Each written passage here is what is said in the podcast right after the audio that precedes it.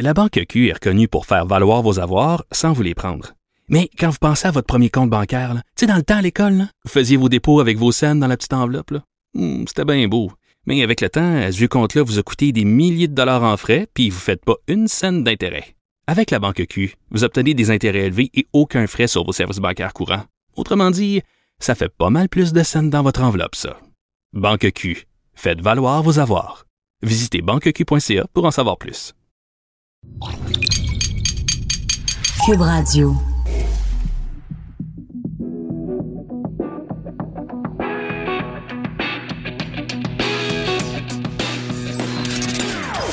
Des opinions bien à elle. Sophie Durocher. Son franc-parler ne laisse personne indifférent. On n'est pas obligé d'être d'accord.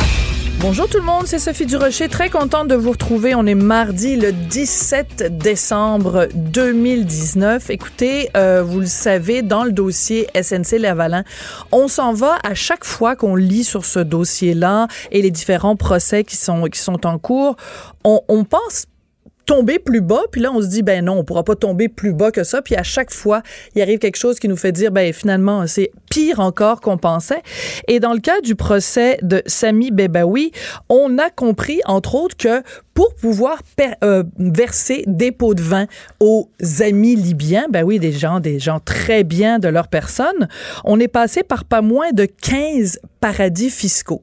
Et en plus, ça a l'air d'être super facile à faire. C'est pas quelque chose de très compliqué. Là. Créer une coquille, c'est extrêmement facile. On va en parler avec quelqu'un qui a longtemps été dans les médias pour nous parler justement de fiscalité. C'est Marois Whisky, qui est euh, député libéral dans Saint-Laurent. Bonjour, Marois Bonjour. Whisky. Comment allez-vous? Très bien, merci de me recevoir Ben, sur ça ce me fait dossier. plaisir.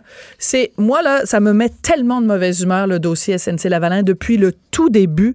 Mais là, quand on regarde vraiment le dossier de Monsieur Bebaoui, puis qu'on voit tous ces paradis fiscaux, on a l'impression que c'est comme une poupée russe, puis qu'elle a la grosse poupée, puis la plus petite poupée à l'intérieur, puis à l'intérieur, puis à l'intérieur.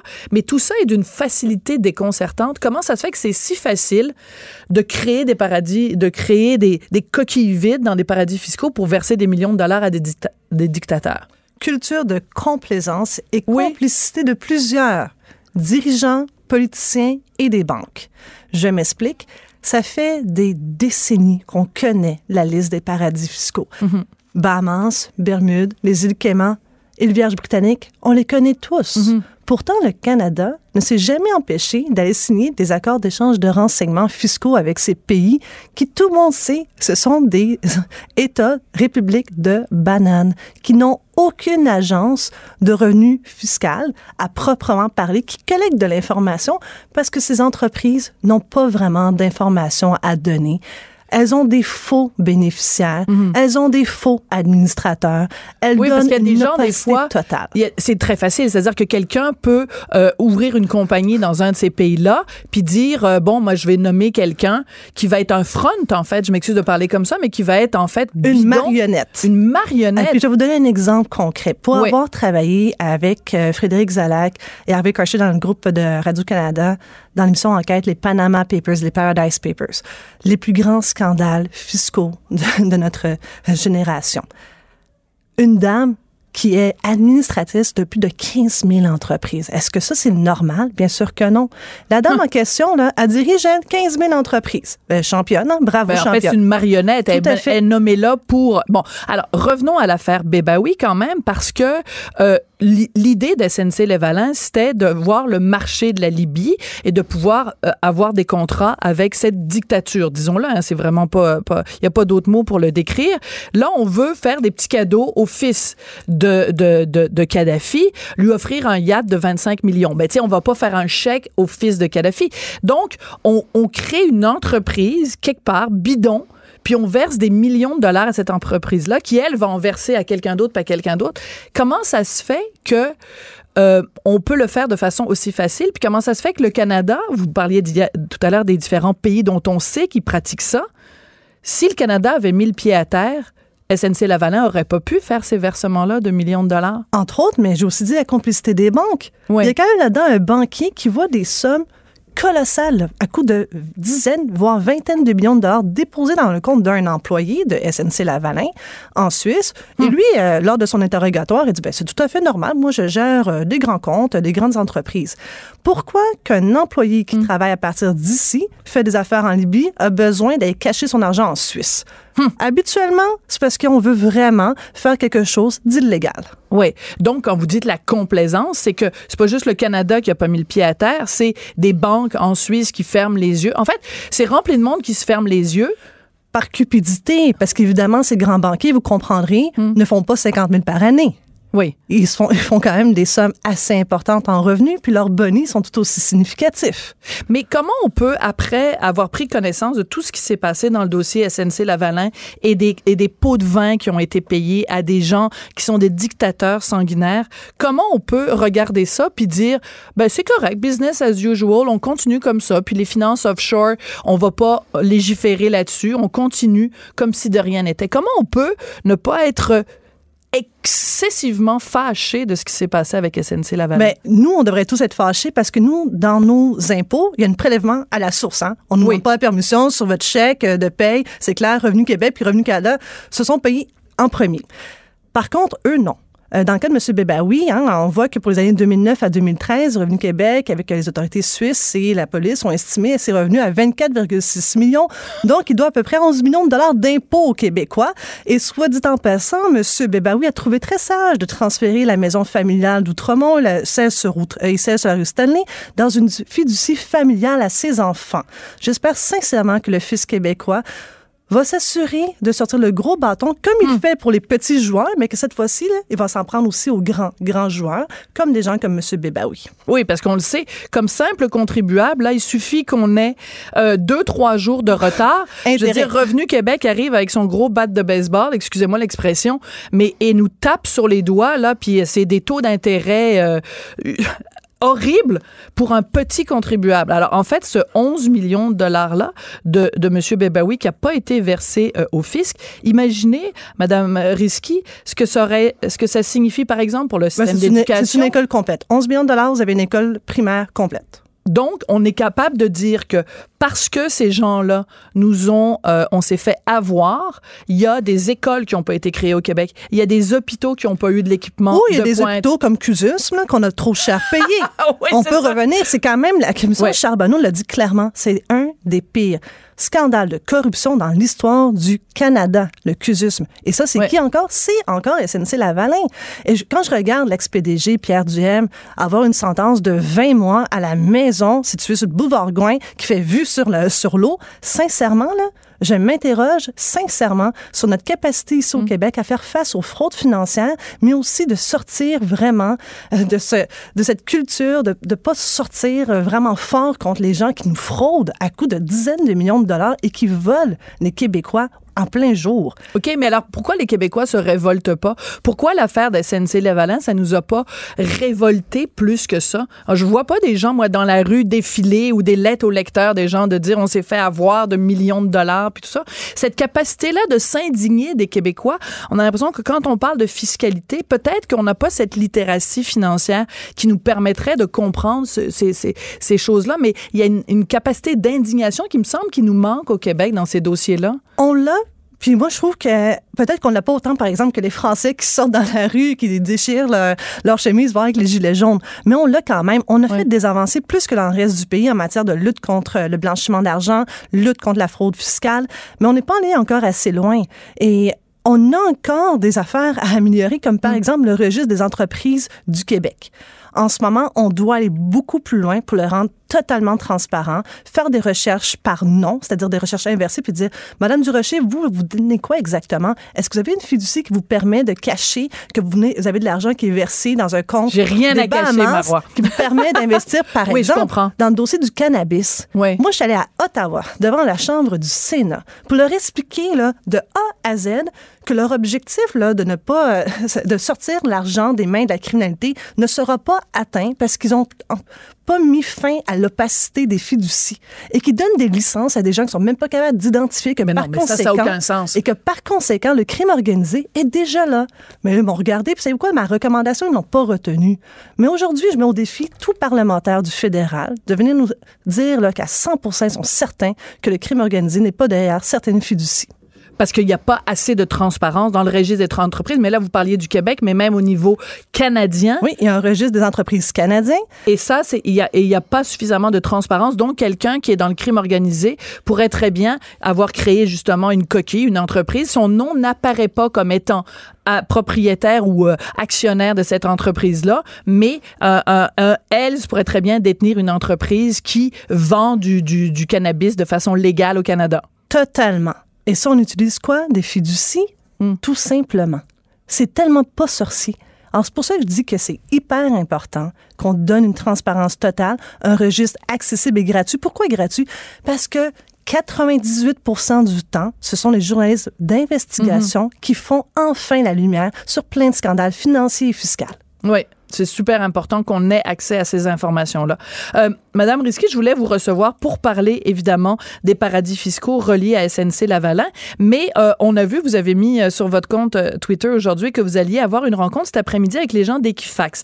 Alors juste pour rappeler, évidemment avec toute la, question de, des fuites de données, du vol de données chez Desjardins, Desjardins nous avait rassuré en disant, ben y a pas de problème, on va prendre, tu sais, Equifax pendant cinq ans pour tous nos, nos clients. Sauf qu'on apprend dans la presse de ce matin que il y a des problèmes même avec Equifax et que c'est des problèmes qui ont été soulevés par euh, un, un monsieur dont j'oublie le prénom, Stéphane, euh, je, je me souviens plus de son C'est l'article de Monsieur Christ- Hamel, Stéphane Hamel. Et donc, il a, il a tiré la sonnette d'alarme en disant, écoutez, il y a un problème quand on va sur les- la partie sécurisée du compte d'Equifax. Equifax se sert de nos données personnelles pour les revendre. L'injure à l'insulte. Non, mais littéralement l'injure à l'insulte. On a des gens qui, euh, on leur demande d'aller sécuriser leur dossier de crédit puisqu'ils ont, euh, ils ont été volés par un employé Oui. chez Desjardins. L'entreprise qui est supposée protéger euh, les Québécois, Equifax, euh, on voit clairement qu'il y a des traceurs qui peuvent avoir accès à votre dossier financier.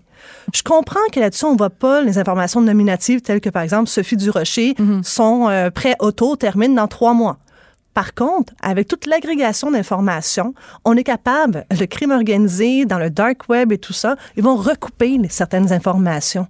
Alors ici, là, la plus haute prudence, premièrement, mais aussi la plus haute transparence. Ouais, oui. C'est arrivé au mois de novembre. Pourquoi on n'a pas été informé le 21 novembre lorsque nous avons siégé en commission parlementaire et que nous Et recevions vous aviez Equifax? talonné les gens de Desjardins et les gens d'Equifax? Oui, j'ai fait mon rôle de parlementaire et je vous le dis tout de suite. C'est vrai que je pose des questions très pointues parfois et je vais la reposer si je n'ai pas eu, obtenu une réponse satisfaisante. Et aujourd'hui, je peux vous dire, Desjardins, on a dû renvoyer une autre lettre complète avec des questions à Desjardins parce que nous n'avons pas obtenu des réponses satisfaisantes. Donc, la Commission des finances publiques, c'est quand même assez rare ce qu'on fait, là. Renvoyer une, co- une série de questions à répondre à M. Guy Cormier. Euh, là, je m'en vais tantôt avec Equifax et oui, j'ai encore une série de questions pour eux parce qu'effectivement, euh, L'information, c'est le nerf de la guerre au 21e siècle. Et si on veut faire des profits, c'est une chose. Mais assurez-vous d'avoir les reins assez solides pour protéger les informations que vous recueillez gratuitement sur le dos des Québécois, puis que vous revendez sur leur dos encore. Quelle note vous donnez à Desjardins euh, depuis le début du dossier euh, de leur façon de gérer euh, la crise du vol de données? J'aimerais faire une distinction assez importante entre les employés puis la haute direction. Quelle note vous donnez à la haute direction Alors, de Desjardins? Pour M. Cormier, en matière de transparence, c'est clair, ça n'a pas été un franc succès. Pour moi, ça a été un D euh, pour différentes raisons. Mais aujourd'hui encore, je lisais l'article d'Antoine Robitaille. La, le marche, la marche qu'on monte euh, une par une, c'est le supplice de la goutte d'eau pour avoir l'information. C'est terrible. Et en matière de gouvernance, on repassera. M. Cormier est redevable à qui? Ben, lui-même, au fond, parce que dans son conseil d'administration, il, s'autogère. Il est venu en commission parlementaire avec M. Bertium, qui était assis à sa gauche. Quelques jours plus tard, il l'a congédié. Hmm. Alors moi, j'ai encore une série de questions alors là-dessus pour en matière de transparence et de gouvernance. Non, je ne suis pas satisfaite. Parce que vous, comme fiscaliste, bien sûr, c'est ça, c'est ça votre formation, c'est ça votre, Mais je suis aussi avocate. votre force. Oui, c'est ça. pas juste de formation, de Oui. pratique. Alors, quand Oui. je pose des questions, ben, je regarde le code civil, je regarde nos règles de gouvernance, je regarde les lois sur les valeurs mobilières. Et quand j'ai une entreprise, là, quand même, parce que je comprends que c'est un- une coopérative, mais agit littéralement comme une institution financière qui gère là, quand même des milliards de Mm-hmm. dollars au quotidien. Et c'est quand même là assez grave qu'on a donné à un employé qui est dans le département de marketing. Donc l'objectif sous-jacent, c'est d'aller faire des aller faire Du des démarchage. démarchage d'autres parts de marché. Mais comment se fait-il qu'il ait eu accès à tout? Comment se fait-il que pas plus tard que, que- c'est une bonne que question. M. Cormier a dit en entre, ben, dans sa conférence téléphonique qu'il y avait 8 millions, parce que quand de personnes qui ont été touchées, 8 millions qui ont été touchées, mais qui m'explique parce que 4,2 millions de membres, plus 1,8 million de détenteurs de crédit, ça donne 6 millions à la fois que j'ai regardé. Or, le 2 millions additionnels, c'est qui exactement? Bonne question. Est-ce que ce sont les clients corporatifs? Est-ce que ce sont les clients qui ont des, euh, Des assurances? assurances? Toutes ces questions ont été posées à Desjardins. Mais là, aujourd'hui, moi, il y a une différence entre 6 millions versus 8 millions. Qui nous répondent, M. Cormier? Qu'il soit transparent une bonne fois pour toutes. Oui, donc manque de transparence. Le- cet après-midi, vous rencontrez les gens euh, d'Equifax et euh, vous avez m'avez envoyé la liste des questions que vous allez leur poser. Alors, on a ça en primaire. Euh, mais une question que je trouve très intéressante, et si vous permettez, je vais la citer au complet. Est-ce moral qu'Equifax vende les informations des Québécois obtenues gratuitement et alors qu'ils sont déjà dans une situation vulnérable, ne devraient-ils pas obtenir leur consentement libre et éclairé pour récolter et vendre leur information financière? Alors, juste pour expliquer, vous êtes un client de Desjardins, vous êtes fait voler vos données par cet employé donc qui travaillait au marketing. Desjardins vous dit, vous en faites pas, mettons Madame Durocher, euh, on va vous aider, on vous envoie chez Equifax. Chez Equifax, on est en train de prendre les données que vous que vous que moi je leur donne spontanément et librement. Librement, eux, ben, librement non, parce qu'on vous demande, c'est Desjardins qui vous dit, votre dossier a été volé. ouais. on vous demande effectivement d'aller vous inscrire. Pourquoi? Pour vous protéger en cas de vol d'identité. Alors vous, vous avez un sentiment d'urgence. Donc, Bien vous allez sûr. vous inscrire parce que c'est qu'est-ce que votre institution financière vous recommande de faire? Donc, vous êtes le bon consommateur qui n'a pas envie de se faire voler son identité. Alors oui, vous allez vous inscrire. Mais est-ce que c'est libre? Non, vous vous sentez quand même un peu obligé parce que c'est votre seul moyen de vous C'est-à-dire que protéger. vous, ce que vous auriez voulu, c'est que avant d'entrer sur le site d'Equifax et de s'inscrire, qu'on nous dise, ben, si vous consentez à nous donner vos données, euh, il faut que vous sachiez que nous pouvons les utiliser ou les communiquer à un tiers ou vous le solliciter pour de la Nous publicité. allons l'utiliser. Voilà. Nous allons l'utiliser parce Et à que ce moment-là, c'est à libre à nous de dire est-ce qu'on le veut ou on le veut pas? Parce que finalement, on se fait avoir, on a l'impression qu'on se fait avoir une deuxième fois. Ben effectivement, c'est pas juste une impression. Ce n'est pas normal que lorsque vous êtes déjà vulnérable, Hmm. on profite de vous. C'est pas normal. Et c'est pas normal qu'au mois de novembre, Desjardins, lorsqu'ils ont été notifiés et qu'on parlé avec Equifax, ont pas alors, à ce moment-là, dénoncé le risque à leurs propres membres. Ben, ben, tout à fait. Parce que là, on est rendu le 17 décembre. Ils le savaient depuis le 21 novembre. Et euh, il y a une, responsable des communications de Desjardins qui est citée dans la presse de ce matin et qui dit Nous suivons la situation de près. Ben, je m'excuse, moi, du duche, là, ça ça ne tente pas de se faire dire qu'on suit la situation de près. Vous aurez deviné, évidemment, que je suis une cliente de Desjardins. Ben, Peut-être vous aussi, Madame Non. Risky? Non? Non. Ben, vous êtes chanceuse. Mais, euh, et donc, on n'a pas envie de se faire dire on suit ça de près. Parce que moi, là, je. je Non, moi, ce que j'ai envie que notre mais tous les gens, les 8 millions de personnes là, qui vont Mais contacter c'est pas tout le monde là. qui sont inscrits immédiatement au mois de juin, lorsque la crise est sortie médiatiquement. Au début, c'était 2,9 millions. Mais jusqu'à ce jour, Desjardins recommande à leurs membres de Continue à recommander. Mais au moment se- que, que Desjardins comprend qu'il y a une vulnérabilité, Oui. à ce moment-là, ils ont une obligation de divulguer à leurs membres. Et ils ont aussi une obligation de regarder Equifax droit dans les yeux et de dire, en ce moment-là, nous, on vous envoie nos clients chez Mm. vous. Êtes-vous en mesure de les protéger? Sinon, on va arrêter le processus immédiatement. Protégez-les, je vous demande. là. Je Mm. exige une protection pour mes clients. C'est ça aussi, protéger ses membres. Oui. Euh, on a parlé de plusieurs sujets. On a commencé à parler de SNC-Lavalin, on a parlé des paradis fiscaux, on a parlé d'Equifax, on a parlé de, de Desjardins. J'aimerais qu'on sorte un petit peu des dossiers plus financiers pour vous amener sur un autre terrain, puis j'espère que vous allez accepter euh, d'y aller. Euh, il y a votre euh, une collègue, en fait une, une collègue députée, euh, Christine Labrie de Québec solidaire, qui est euh, allée euh, en, à l'Assemblée nationale tout récemment pour lire des courriels haineux qu'elle avait reçus. Puis on apprend donc qu'elle a décidé de porter plainte à la police. Nathalie Roy également a décidé de porter plainte à la police parce qu'elle a reçu des courriels haineux après bon sa prise de bec avec Catherine Dorion. Vous comme parlementaire, vous comme député, est-ce que vous êtes la cible de ça, peut-être à cause de vous. Non. Honnêtement, je sais que je peux surprendre beaucoup de monde parce que souvent, on, pense que vu que je suis, euh, comment dire... Une grande gueule, disons-le. je peux recevoir beaucoup de critiques ou de messages haineux, mais honnêtement, non. Zéro. Je reçois beaucoup, par contre, des gens qui me demandent de continuer mon combat. Puis ça, ça je leur dire merci parce que c'est difficile, mon combat. Je reçois peut-être plus de critiques des fois à l'interne, mais je peux dire qu'à l'extérieur, les gens euh, me demandent de continuer à talonner, de, de cette défendresse. Puis j'ai peut-être en ce moment la voix un peu plus sensible parce que c'est grâce à ces gens-là que je suis capable de continuer un combat qui est assez hmm. grand puis important. Euh, puis j'aimerais faire une parenthèse sur Nathalie Roy. Les gens oublient qu'il y a quelques années, Nathalie Roy s'est tenue debout devant Chadik euh, euh, Charkaoui, puis elle a reçu à ce moment-là des menaces de mort. Elle a fait, euh, elle a été forte à l'époque. Hmm. Euh, mais aujourd'hui, c'est pas drôle car soit encore des menaces, Nathalie Roy. C'est une ministre qui fait son travail, qu'on aime ou qu'on n'aime pas. Euh, pour moi, aucun élu devrait avoir des menaces sur sa sécurité de sa personne. Mm. Et j'espère sincèrement que les gens vont réaliser que derrière les politiciens, ben, on est des êtres humains. Mm. C'est très important. Mais je sens que vous êtes très ému parce que ce que, ce que parce que c'est pas normal que Nathalie Roy se fasse encore attaquer. la première fois, c'était difficile lorsque c'était dans le cas du dossier de, de, M. Charkaoui, euh, quand elle avait commenté, elle mhm. recevait des menaces de mort. Puis elle s'est tenue debout. Alors, c'est une femme très forte. aujourd'hui, il faut encore qu'elle tienne debout. Pourquoi? Pour, euh, euh, elle était au micro de Cube, je crois, hier. Mm-hmm. Elle expliquait que suite à la vidéo virale euh, qui portait sur l'interpellation en matière de qualité de l'information, ben ça a déferlé les commentaires. Au début, c'était des commentaires, des commentaires très haineux, puis maintenant des menaces. Il faut qu'elle se rende. Euh, j'en reviens pas. Je n'en reviens pas comment que les gens peuvent croire sincèrement que parce qu'ils sont derrière leur petit téléphone intelligent, qu'ils font des, choses intelligentes. Non, ben non, c'est ça. Le téléphone est plus intelligent. Le téléphone a un QI plus élevé que la personne qui est derrière. Mais en même temps, ce que ça nous indique aussi, c'est qu'il y a une telle polarisation dans la société et une telle euh, violence envers les politiciens, là, les gens prennent ça tellement au sérieux. C'est juste une vidéo, là.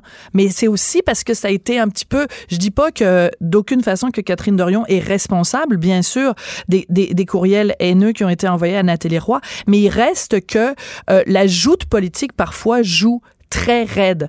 Et euh, dans le cas du montage vidéo, bon, Catherine Dorion avait montré certains des échanges avec Nathalie Roy et pas d'autres. Et en fait, Nathalie Roy passait pour une, pour une mauvaise politicienne.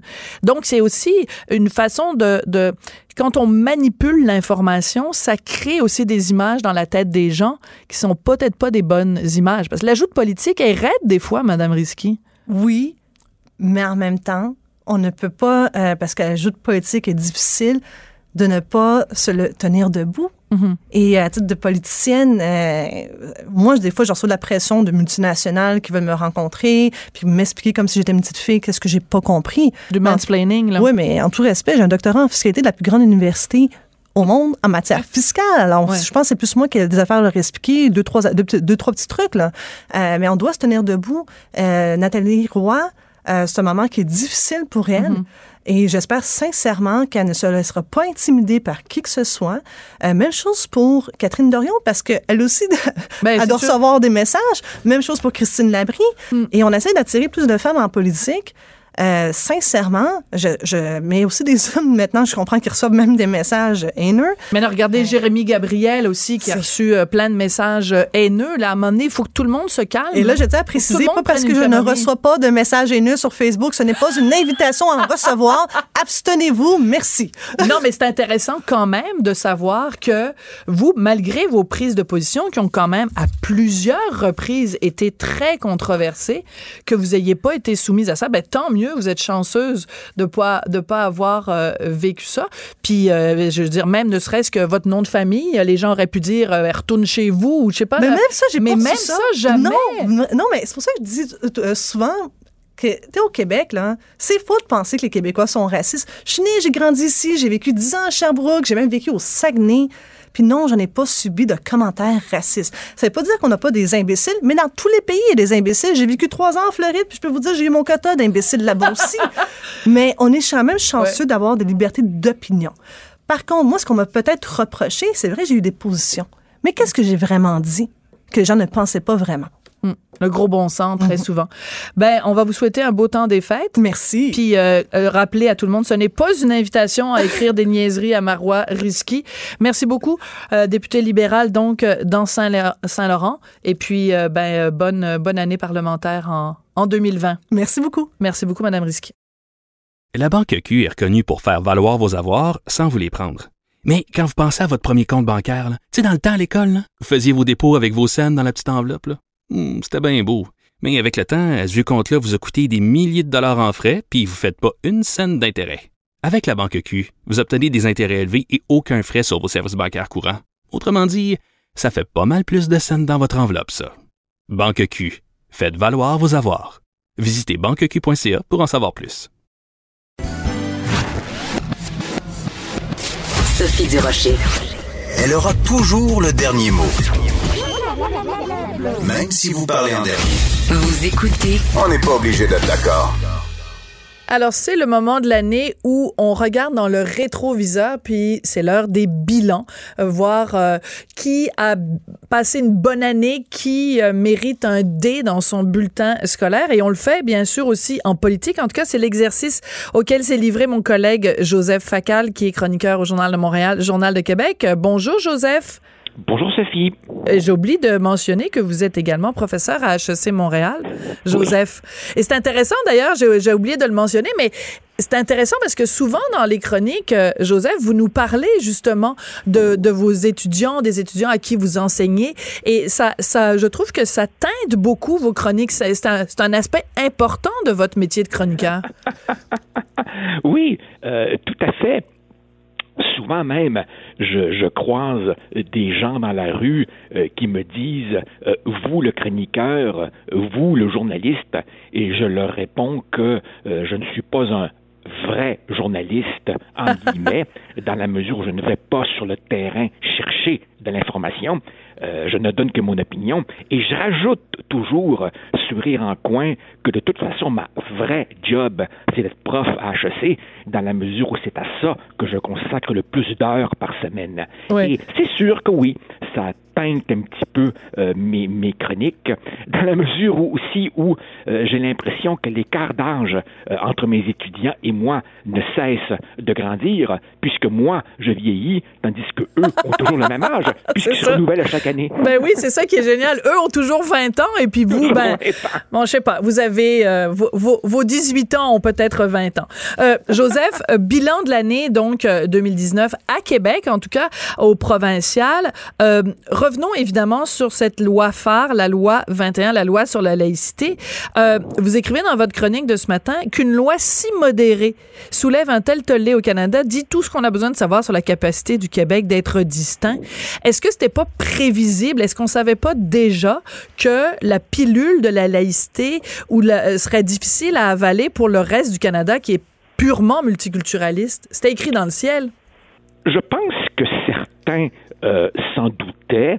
Euh, je ne veux pas me, donner un bénéfice euh, euh, indu, mais moi, ça fait longtemps que j'ai compris que, que l'idéologie euh, dominante monopolistique euh, au Canada, euh, c'est le multiculturalisme et que donc ça allait euh, susciter un tel tollé.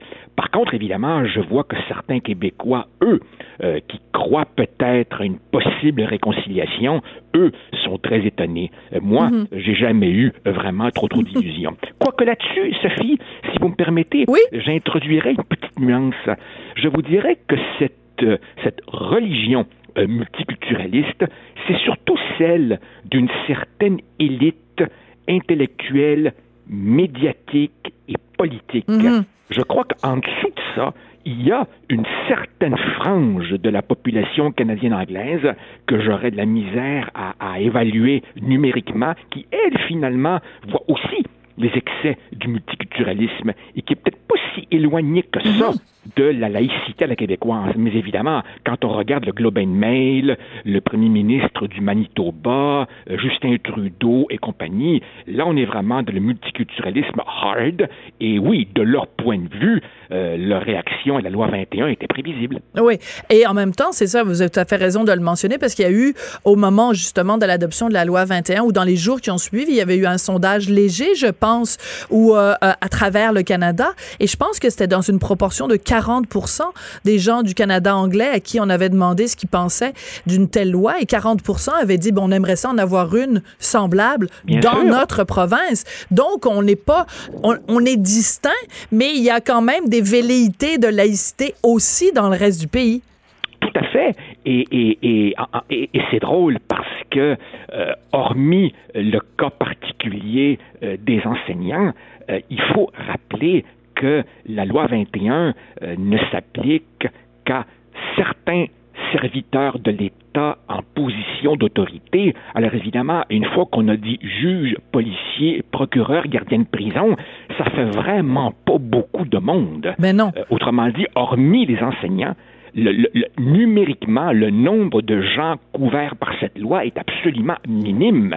C'est pour ça que dans bien d'autres chroniques, j'ai déjà dit que cette loi m'apparaissait un strict minimum.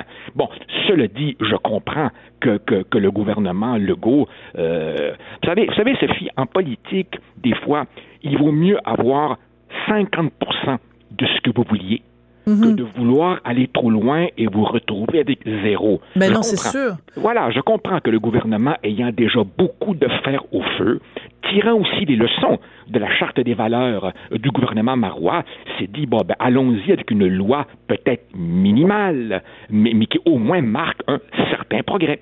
Oui, mais c'est-à-dire que vous, vous la considérez minimale et vous la considérez modérée. Mais qu'est-ce que vous répondez, par exemple, à un François Cardinal dans la presse qui a écrit euh, il y a quelques, quelques jours un texte qui disait, ben là, c'était, c'est, les, les, les, les Canadiens, les Québécois avaient juste à... euh, Ils l'ont euh, cherché. Ils l'ont cherché, ils ont couru après, ils se sont fait taper sur les doigts avec la loi 21. Ils avaient juste à être plus conciliants. Puis là, ils se, ils se feraient pas tomber sur la tomate par le reste du Canada. C'est quand même Je une attitude. Je, bah, je, je- je répondrais, je répondrais trois choses. Euh, D'abord, évidemment, c'est que je reconnais bien là une certaine posture québécoise historique que je déplore, qui est que le meilleur moyen de ne pas avoir de problème euh, au Canada, c'est la posture horizontale. Couchons-nous, et là, il n'y aura jamais de problème. La posture du La- tapis, ouais, Voilà, la carpette. Voilà, et, et un, un- un tapis, c'est fait, pour, c'est fait pour marcher dessus. Alors évidemment, il ne faut pas s'étonner que si vous vous comportez comme un tapis, on vous marche dessus. Mm. La deuxième chose que je répondrais, c'est que si un enseignant n'est pas une figure d'autorité, alors c'est qu'on ne définit ni enseignant ni autorité de la même manière. Voilà. Évidemment qu'un enseignant, par sa présence, par son langage et par son habillement, transmet un message. Et la troisième chose, évidemment, que je, que je réponds, c'est que la clause nonobstant, si elle a été prévue dans la charte, c'est précisément pour pouvoir être utilisée. Il n'y a donc rien d'illégitime. Ben voilà, puis de toute façon, là, on reviendra pas là-dessus parce que on en a parlé euh, déjà amplement, mais la Constitution de 82, on l'a toujours bien pas signée. Elle a toujours non, on l'a été pas signé, mais... imposée depuis 37 ans. Absolument, mais, mais attention, Sophie, tous ceux. L'autre jour, j'entendais euh, notre premier ministre, M. Legault, dire euh, Je suis pas rentré en politique pour ça. Moi, c'est l'éducation et j'aimerais passer à autre chose. Désolé pour lui, mais non, on passera pas à autre chose. Non, Car sûr. ceux qui veulent entendre, euh, ceux, ceux qui sortent à peine des tribunaux demandaient une suspension temporaire. Bon, très bien, ils ont échoué, mais la cause va être entendue sur le fond à partir de l'automne 2020. Donc, on n'est pas sorti de l'auberge. Absolument pas. Bon, on a très hâte de voir la reste de votre de votre bilan, Joseph. Donc, euh, le bilan sur la scène fédérale, ce sera dans une prochaine chronique. Merci beaucoup. En attendant, on lira ça. On lit ça dans le journal de ce matin, le bilan 2019 à Québec. Merci beaucoup, Joseph. Et puis, euh, ben, euh, Feliz Navidad y euh, Prospera Año Nuevo. Gracias. A tout también. Ciao. Gracias. Eh ben oui, on oublie, hein, Joseph Pascal. On n'est pas obligé d'être d'accord, mais on peut en parler. Sophie Durocher, on n'est pas obligé d'être d'accord. Cube Radio. Oui, ce que j'allais dire tout à l'heure, c'est Joseph Facal. On l'oublie hein, parce qu'il parle tellement un français absolument fabuleux et il l'écrit tellement bien. Mais c'est quand même un bel exemple d'immigration québécoise réussie. Il vient du Venezuela, euh, notre ami Joseph Facal. Bon, changeons de sujet complètement. Euh, il y a un dossier de liberté d'expression qui est extrêmement important en ce moment, qui se déroule en ce moment. Et ça n'est pas l'affaire Mike Ward. C'est une autre histoire, une liberté, un dossier de liberté d'expression, de liberté de création et ça concerne Yvan Godbout qui est auteur et qui dans le livre Ansel et Gretel décrit dans un passage en particulier une agression sexuelle contre euh, un enfant et il est accusé en fait d'avoir produit de la littérature pornographique et si jamais il perd sa cause ben ça peut signifier vraiment euh, la fin de la liberté d'expression pour beaucoup de créateurs euh, au pays. On va en parler avec Pierre-Yves Villeneuve qui a écrit une lettre euh, d'opinion qui est publiée dans les journaux au sujet de cette histoire. Bonjour, Monsieur Villeneuve. Bonjour. Est-ce que tous les créateurs au Québec devraient être euh, inquiets de l'affaire Godbout, comme tous les humoristes se disent inquiets de l'affaire Mike Ward? Ben, on est plusieurs à croire qu'il faut être inquiet. C'est pour ça justement qu'on essaie d'attirer l'attention. Je suis vraiment euh, très heureux d'entendre votre spot tantôt après l'entrevue de Joseph Facal vous dites on n'a pas à être d'accord, mais on peut en parler. C'est vraiment le fond de la question. Mm. Euh, on n'a pas à être euh, d'accord sur euh, le, la littérature. C'est un roman d'horreur, c'est un roman qui est graphique, c'est un roman qui est choquant. On parle de pornographie juvénile. Yvan Godbout utilise des, des, des scènes qui sont terribles pour construire des monstres pour pouvoir les abattre par la suite. donc, c'est là le fond de la question, c'est de savoir comment peut-on s'exprimer? Et là, on a la justice qui croit qu'il est allé trop loin, que c'était trop graphique. Euh, et malgré une exception dans la loi pour les arts, euh, il se fait donc euh, poursuivre par la couronne et risque, comme vous l'avez mentionné, donc de une peine minimale d'un an de prison et jusqu'à 14 ans. C'est assez terrible pour un auteur. Absolument. Et est-ce que le danger, c'est pas justement que même en attendant, euh, euh je veux même pas parler encore de la possibilité qu'il aille en prison, puisque ça va signifier pour les différents auteurs euh, de, de, fiction au Québec. Mais même en attendant, moi, je me disais tout à l'heure, pour préparer le dossier, ben, je vais lire le passage euh, en question mais c'est que si je lis le passage en question et que je, je, le possède, mettons, dans mon ordinateur, même je pourrais éventuellement être accusé de possession de pornographie juvénile. Ça va aussi loin que ça? Ben, en fait, là, on ne le sait pas. On théorise, euh, on se pose la question parce que, donc, Yvan et son éditeur sont accusés de euh, production de, de, matériel pornographique juvénile. L'éditeur a une charge contre lui de distribution. Est-ce que le DPCP pourrait se dire, ben, on va aussi attaquer les libraires, on pourrait attaquer Costco qui a vendu le livre, on va attaquer tous les lecteurs qui possèdent le livre, parce que présentement, le livre est théoriquement introuvable. Euh, le livre physique a été retiré des tablettes et c'est déclaré comme étant de la porno euh, juvénile. Ben, le produit va littéralement être illégal. Donc, de l'avoir sa possession, on va se poser la question, est-ce qu'on peut le prêter? Euh, là, on est dans le dans un flou juridique. On est en, on, imagine un peu une société euh, dystopique là présentement. Je je pense pas que, en tout cas, j'espère pas. Je suis un optimiste. Je n'espère pas que euh, je ne crois pas que le, le, DPCP va se rendre jusque-là, mais c'est des questions qui sont légitimes. On peut se poser la question jusqu'où ça va aller? Oui, parce que de toute façon, même qu'on en soit rendu là, si je vous avais parlé il y a trois mois ou à six mois, vous, vous m'auriez peut-être dit, je pense pas qu'on va se rendre jusque ça, jusqu'à des accusations déposées contre M. Godbout et son éditeur. Et pourtant, au jour d'aujourd'hui, on est rendu là. Donc, euh, qu'est-ce qui nous empêche d'imaginer le pire? Et, moi, j'essaie d'imaginer un scénario un peu à la Fahrenheit 451 où euh, éventuellement Ansel et Gretel, donc euh, déclarés comme pornographie juvénile, et quoi, on va faire des autodafés, on va prendre le livre, les, quelques exemplaires qui restent et on va le faire brûler. Je veux dire, on vit-tu dans la servante écarlate, là, puis que personne m'a prévenu? Ça fait peur, là. Ben, c'est inquiétant parce que justement, euh, ce qu'il faut se souvenir, puis là, on peut, on, va laisser le futur, on s'attaquera au futur euh, quand on va arriver à cette situation-là. Je pense que c'est important de rappeler, donc, c'est présentement, c'est vraiment le, c'est Yvan Godbout et, son éditeur qui sont attaqués, et c'est, dans le fond, cette cause-là euh, va déplacer la, la ligne de ce qui peut être écrit. Et présentement, on ne sait pas. J'ai eu donc on a une, une amie humoriste, euh, Anne-Marie Duprat, je reprends ses mots, qui dans la presse euh, samedi disait est-ce qu'on va avoir besoin d'un guide pour savoir ce que l'on a le droit d'écrire ou de ne pas écrire? Euh, Naturellement, c'est une boutade, mais en même temps, comme on, est en train de déplacer la ligne, comme la justice est en train de, de dire le, le livre est écrit avec un trop grand mauvais goût, euh, là, c'est est-ce que la est-ce que la justice va pouvoir déterminer la qualité littéraire d'une œuvre qui va faire qu'on est exclu de la loi, qu'on a la protection ou qu'on n'est pas dans cette protection-là? Je pense que de qualifier une œuvre littéraire ou pas, de dire que c'est une œuvre d'art ou pas, ça appartient aux profs ça appartient aux, de littérature, ça appartient au département d'université, ça appartient aux lecteurs. Et pas au juge. Pas à la justice. Ouais.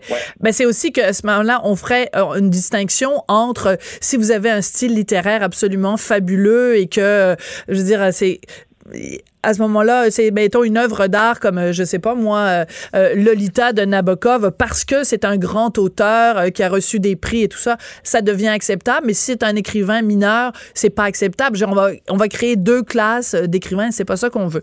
Monsieur Villeneuve, j'ai une question pour vous. vous écrivez donc cette lettre ouverte aujourd'hui, puis bon, vous vous avez donné des entrevues, donc on, on sent que le milieu, en tout cas de la littérature, le milieu des créateurs, est en train vraiment d'être très solidaire face à la cause Yvan Godbout. Est-ce que vous sentez par contre que monsieur et madame, madame tout le monde sentent l'urgence d'agir puis la gravité de la situation ou ça leur passe huit pieds par-dessus la tête? Euh, depuis que ça a commencé, il y a eu, beaucoup de mouvements euh, pour, pour venir en aide à, Yvan Godbout. Euh, il y a une pétition qui circule présentement qui a au-dessus de 12 000 signataires. par contre, depuis 2018, on sentait vraiment, il y avait une stupéfaction dans le milieu. Donc, tout le monde se disait, ça va tomber, mais personne ne faisait rien. On se disait, on va attendre, on va attendre. Et là, on est rendu au procès. On sait qu'il va y en avoir un en septembre 2020. Euh, on ne peut plus rester assis sans rien, sans rien faire. Donc, là, présentement, ce qu'on fait, euh, c'est de brasser la cage. On parle aux médias. On essaie de justement attirer l'attention sur ça parce que c'est une cause qui a vraiment des répercussions, d'après nous, sont beaucoup plus larges que simplement le livre d'Yvan Godbout. Mm. Et quand on parle de création, ben ça va affecter le citoyen ordinaire aussi qui ne qui n'est pas nécessairement un auteur, qui n'a pas de publication à son actif. Donc pour nous, c'est important de de parler, de débattre de ce qui est en train d'arriver, qu'on soit d'accord ou non. Et il faut aussi éviter de, euh, de, il y a des gens qui, quand les, les, accusations sont tombées sur euh, contre Yvan, qui se sont mis à le traiter de, de, tous les noms de pédophiles, de pornographes et ben euh, son ordinateur a été saisi par la police euh, et là-dessus, ils n'ont rien trouvé. Donc, la personne, euh, moi, comme je disais, je suis un optimiste. Les gens sont bons jusqu'à preuve du contraire. Yvan, je l'ai déjà rencontré. C'est une bonne personne. Ce n'est pas un pédophile. Il le répète. Il le dit que qu'il souhaite dénoncer les agresseurs sexuels. Euh, donc, il faut faire vraiment la distinction. Mais ben non, c'est sûr. Mais c'est comme quelqu'un qui écrit des, des livres euh, de, des livres d'horreur. Euh, tu sais, je veux dire, c'est quelqu'un qui, qui, qui, fait des films qui, qui montre un tueur en série. Ça veut pas dire que le cinéaste est un tueur en série. Là, les gens, les, les gens confondent tout. Là, une œuvre de fiction, c'est une œuvre de fiction, les amis. Là, you, réveillez-vous là. Il y a une réelle pilosité. Il y a beaucoup de gens qui ne sont pas prêts à signer. Je comprends parce que c'est un livre qui parle de pornographie juvénile, euh, qui parle d'agression sexuelle. Il y a des gens qui ne veulent pas, qui n'ont pas voulu signer la lettre ouverte parce qu'ils disaient non, moi je ne peux pas embarquer là-dedans. Si ça avait été autre chose, peut-être qu'ils auraient embarqué. Euh, donc c'est on n'est pas en train d'endosser des pornographes ou des, euh, de- de- de- de- des agressions sexuelles, loin de là. C'est vraiment sur le fond. La liberté de création. Non, je pense que ça, c'est bien clair. Monsieur Villeneuve, merci beaucoup. Donc, euh, les gens, s'ils le veulent, peuvent aller signer la pétition en appui à Yvan Godbout. C'est sûr que c'est une, une cause qui nous touche tous parce que, bon, soit on est des créateurs ou on est des lecteurs. Je veux dire, les lecteurs, je, je pense pas que ça va leur tenter à un moment donné d'ouvrir un livre et de voir des parties caviardées parce qu'il y a un juge quelque part qui a décidé que Mouah, on veut pas que vous lisiez ça, cette affaire-là. C'est pas à eux de décider ce qu'on a le droit de lire ou pas. Merci beaucoup, Monsieur Villeneuve, et puis euh, félicitations pour votre lettre ouverte. Merci, Mme. Pierre-Yves Villeneuve, donc, qui est auteur de cette lettre euh, d'opinion au sujet de l'affaire Ansel et Gretel. La Banque Q est reconnue pour faire valoir vos avoirs sans vous les prendre. Mais quand vous pensez à votre premier compte bancaire, tu sais, dans le temps à l'école, vous faisiez vos dépôts avec vos scènes dans la petite enveloppe. Hmm, C'était bien beau. Mais avec le temps, ce vieux compte-là vous a coûté des milliers de dollars en frais, puis vous ne faites pas une scène d'intérêt. Avec la Banque Q, vous obtenez des intérêts élevés et aucun frais sur vos services bancaires courants. Autrement dit, ça fait pas mal plus de scènes dans votre enveloppe, ça. Banque Q, faites valoir vos avoirs. Visitez banqueq.ca pour en savoir plus. On n'est pas obligé d'être d'accord. Avec Sophie Durocher. La vraie reine des arts et spectacles. Vous écoutez On n'est pas obligé d'être d'accord. On n'est pas obligé d'être d'accord, mais là, dans ce cas-ci, vraiment, on se demande à quoi les gens ont pensé. Aux États-Unis, il y avait une publicité pour euh, une compagnie qui organise des mariages. C'était une publicité qui mettait en scène une femme qui épousait une femme. Hey, aux États-Unis, il y a des groupes conservateurs qui ont dit, voyons donc, ça n'a pas d'allure, ça. Des femmes qui se marient, c'est dégoûtant. Il faut pas exposer nos enfants à ça. Et donc, euh, ce groupe conservateur a demandé à la station de télévision Hallmark Channel de retirer la fameuse publicité. Ce que Hallmark a fait, ça a soulevé tellement un tollé aux États-Unis qui sont revenus en arrière. Ils vont finalement rediffuser cette publicité-là. Mais ça soulève quand même la question. Comment ça se fait qu'en 2019, il y a encore des gens qui sont même pas capables de voir une, deux femmes se marier? On va en parler avec Jasmin Roy de la Fondation Jasmin Roy. Jasmin, es-tu découragé comme moi? Comment ça se fait que ça existe encore des niaiseries pareilles? Ben oui, je suis découragé, mais ça a toujours été un problème dans les communautés LGBT. Euh, c'est de, de nous cacher. Hein? À une certaine époque, on disait cacher ce sein qu'on ne saurait voir. Là, c'est cacher ces lesbiennes qu'on ne saurait voir ou c'est gay. Euh, c'est comme si à chaque fois qu'on prend euh, de l'espace public, et ça je l'ai souvent dénoncé, aussitôt qu'on est visible, il faudrait qu'on se cache. Il faudrait, il y a beaucoup de gens encore qui vont dire, ben ah ben vous avez toutes les lois maintenant, on vous, vous êtes protégés, maintenant on vous a accepté, ben vous n'êtes pas obligé de faire des défilés, vous n'êtes pas obligé de vous embrasser, vous n'êtes pas obligé de vous marier. En tout cas, vous pouvez le faire, mais soyez discret. Oui, c'est ça. Ça nous dérange pas que vous soyez gay, mais faites-le discrètement. Voilà, c'est ça. C'est que- ridicule. Et même des fois, il y a beaucoup de gens qui me disent, ben moi, ça me dérange pas. Qu'est-ce qui se passe dans la chambre de, à coucher des gens C'est pas mon, mon- c'est pas de mes affaires. Je dis attends une minute. C'est qu'être homosexuel ou lesbienne, ça veut pas dire juste dire euh, faire l'amour. Ça veut dire avoir une vie sociale. Ça veut Ben dire oui. avoir une vie de couple, une vie de famille, euh, voir des amis. euh, c'est ça que ça veut dire. Et pourquoi que ah, faudrait toujours que ce soit le relégué à la chambre à coucher? Puis honnêtement, la publicité, je l'ai vue. C'est une magnifique publicité. C'est fait avec goût. Euh, on- c'est pas deux femmes là qui, qui sont en train de faire l'amour qu'on voit là. C'est deux femmes qui s'échangent. Elles. Ben oui, c'est, c'est, c'est ridicule. Ah, ben à la Puis- fin, ils s'embrassent quand même. Là, il y a des gens que ça peut, euh, que ça peut. Non, mais, mais je- moi, honnêtement, là, je pensais sincèrement qu'on était rendu plus loin que ça. Et en fait, le groupe aux États-Unis qui a euh, demandé à Hallmark de retirer la publicité de ses ondes, c'est un groupe conservateur qui s'intitule One Million Moms. Et elles sont membres de l'American Family Association parce qu'elles trouvaient que euh, le, le, ça n'était pas euh, sécuritaire et familial. Donc, ces gens-là sont en train de dire, euh, on veut pas euh, montrer comme modèle à nos enfants deux femmes qui s'embrassent. Moi, ça me fait vomir, Jasmin. En plus, il y a des familles homoparentales, donc il faut quand même qu'ils soient représentés quelque part. Moi, ce que j'ai aimé, c'est William Shatner hier Oui. qui a dit justement ce groupe-là, il y a juste 5000 personnes qui suivent sur euh, Twitter. Moi, il y a 2 millions de personnes qui suivent sur Twitter. fait que vous devriez considérer mon opinion. Oui, parce que William Shatner, donc euh, le, le comédien qui est d'origine canadienne d'ailleurs, euh, a, vraiment participé à cette campagne-là. Boycottons Hallmark, Ellen DeGeneres euh, et aussi. Donc, c'est en fait ça a pris la pression populaire de gens, d'immenses vedettes aux États-Unis pour faire changer d'idée Hallmark. C'est pas un peu triste, Jasmin, que ça prenne justement un tollé comme ça pour que Hallmark décide de revenir en arrière à sa face même? Quand le, le groupe conservateur les a appelés, ils auraient dû dire, ben voyons donc, allez péter dans les fleurs, on veut rien savoir de votre demande? Ah oui, mais ça, je- oui, c'est triste, c'est triste. Ben oui, moi je pense qu'à un moment donné, ça suffit là. Euh, puis d'ailleurs, nous ici au Québec, je pense que c'est pas un problème. Là, présentement, on voit des publicités. Là, je pense une publicité de McDonald's, une autre publicité là d'investissement où euh, le, de, chez McDonald's, le gars présente euh, son chum à son père, puis l'autre c'est deux deux mères lesbiennes qui ont qui ont deux jumelles. Puis il y a pas personne. Oui, oui, oui, qui- qui- je l'ai vu cette meurtre, là. Oui, oui, Ben tout à y fait. C'est une compagnie d'assurance. Oui. C'est ça. Il n'y a pas personne qui a crié au meurtre. Euh, ça fait partie de, des familles aujourd'hui. Ça fait partie. On fait partie de la famille aujourd'hui.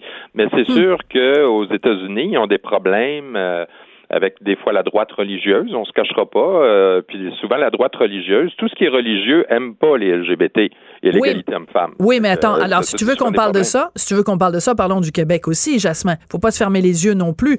Le, le groupe de parents euh, musulmans en, en Outaouais qui a demandé à retirer leurs enfants des cours d'éducation sexuelle et Mhm. qui l'a obtenu parce qu'ils voulaient pas que leurs enfants soient exposés à la réalité homosexuelle et à la réalité transgenre. Puis ça, c'est au Québec que ça se passe, Jasmin? Ah Oui, je sais, je sais, je sais très bien. Euh, c'est des accommodements qu'on dit et c'est prévu aussi dans dans les mesures éducatives là, le- du ministère de l'Éducation. Ils ont le droit de se faire euh, retirer euh, pour des croyances ou moi je trouve ça inadmissible. C'est comme si on disait ben on va retirer les élèves, euh, certains élèves à chaque fois qu'on va parler d'égalité homme-femme dans une classe, ça tient pas la Exactement. route. Ou on va parler des handicapés, on va retirer certains élèves parce qu'on veut pas qu'ils soient en contact avec ces gens-là. On fait de la discrimination, c'est de la discrimination. Mais là, alors dénonçons-le aussi au Québec. Jasmin, je suis désolée, hein, j'étais un peu coincée dans la fin de mon émission. souci. Joyeuse fête. Mais regarde, on a parlé tellement vite, les gens pourront nous réécouter en ralentissant le son, comme ça, ça fera une chronique de 14 minutes. Parfait. Merci beaucoup, Jasmin. Bye. Il fallait absolument réagir à cette histoire de Hallmark. Donc, Jasmin Roy de la Fondation Jasmin Roy, merci d'avoir écouté. On n'est pas obligé d'être d'accord. On se retrouve demain à midi.